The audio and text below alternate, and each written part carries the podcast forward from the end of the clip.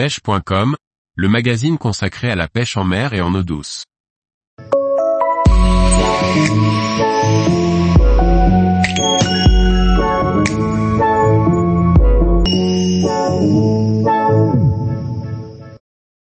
Pêche à la mouche en réservoir, maîtriser la pêche au chironome.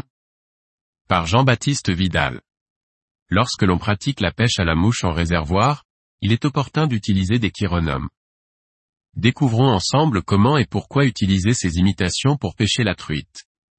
Les chironomes et leurs larves, dites vers de vase, représentent une part importante dans l'alimentation des poissons et notamment des truites en lac. Ils sont présents toute l'année et peuvent éclore à tout moment. La pêche dite au chiro consiste à proposer aux truites des imitations de chironomes à différents stades de leur cycle de vie. Le chironome ou chiro est un diptère, deux ailes, de petite taille, 1 cm environ, qui ressemble à un moustique, mais qui ne pique pas.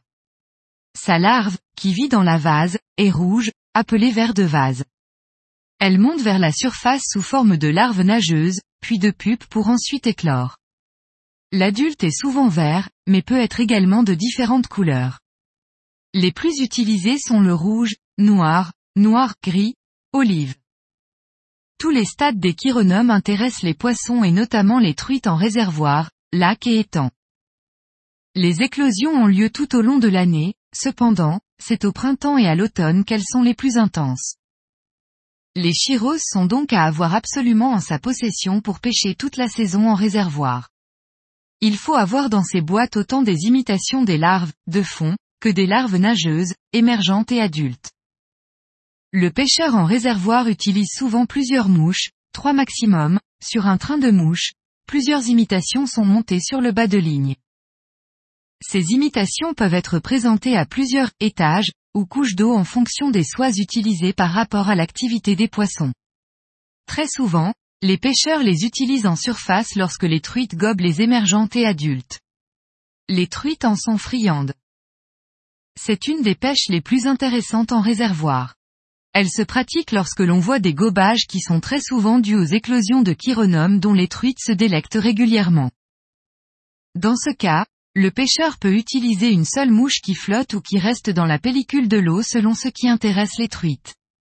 Il faut lancer et poser délicatement sa mouche près des gobages et attendre que la truite monte. C'est une pêche statique, de patience. Lorsque la truite monte délicatement prendre la mouche, c'est toujours un instant magique. Il est possible de monter deux mouches avec deux stades différents ou encore deux couleurs, pour trouver ce qui fonctionne. Dans tous les cas, la pêche est visuelle et très excitante. Les refus sont monnaie courante, car les truites peuvent être très sélectives et ne prendre qu'une taille, couleur, ou niveau de flottaison. Il faut parfois pêcher très petit, 20, 22, même si souvent, on utilise des imitations en taille 16 14e. Le diamètre du bas de ligne a également son importance, notamment lorsque les truites sont éduquées. Il est possible de descendre en 15 centièmes voire 12 centièmes, mais gare à la casse. Si l'on pêche à deux mouches, tandem, la mouche sèche qui flotte, sert aussi d'indicateur. Lorsqu'elle coule, c'est qu'une truite a pris celle du dessous. Il faut alors ferrer rapidement, mais tout en douceur.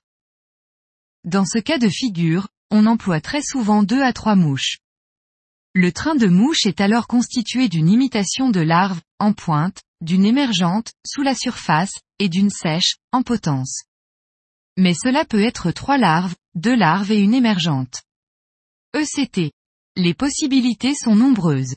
L'écartement dépendra des conditions et de ce que prennent les poissons. En fonction de l'activité, on utilisera une soie flottante, une soie flottante pointe intermédiaire, midge type, ou une soie intermédiaire, lente à rapide. En présence de vent, et en pêchant en surface ou en subsurface, le courant créé par le vent donne vie aux mouches et il n'est pas nécessaire de les animer. On récupère le mou pour garder son bas de ligne tendu dans l'attente d'une tirée qui peut être discrète, mais parfois un vrai coup de fusil. Attention à ne pas ferrer trop fort et casser à la touche. En l'absence de vent ou en soie intermédiaire, bien souvent, le pêcheur anime ses mouches en tricotant la soie. C'est-à-dire en ramenant très doucement sa soie entre ses doigts. Il est possible de faire des pauses, ou d'accélérer, pour trouver ce qui déclenche les truites et à quelle hauteur il faut positionner ces mouches dans la couche d'eau. Si les truites évoluent plus en profondeur, il est possible de leur proposer un train de chiros en soie plongeante. Une soie S3 est tout appropriée. On procède de la même manière en animant ces mouches par tirée ou tricotage. Il faudra encore une fois trouver ce qui fonctionne et plaît aux truites. Il arrive fréquemment que les pêcheurs montent une nymphe de Kiro, en potence au-dessus d'une autre mouche, comme par exemple un streamer. Les truites peuvent donc être attirées par le streamer puis prendre la nymphe. Cela permet parfois de tirer son épingle du jeu. Lorsque l'on pêche en soie plongeante, quand les truites sont collées au fond, il peut être très efficace de monter un kiro en grosse taille, 10 douzièmes, souvent noir ou rouge, en dessous d'une mouche flottante comme un booby ou un fab, blob flottant, qui maintient le kiro au-dessus du fond. Cette technique fonctionne notamment lorsque les truites sont sélectives et éduquées. En conclusion, la pêche au kiro, est possible de bien des manières et complémentaire à la pêche au streamer, boobies et autres techniques. Les truites sont parfois focalisées sur ces insectes et ne prennent rien d'autre. Il faut donc absolument maîtriser toutes ces façons de les utiliser pour parfois faire la différence. Tous les jours, retrouvez l'actualité sur le site pêche.com. Et n'oubliez pas de laisser 5 étoiles sur votre plateforme de podcast.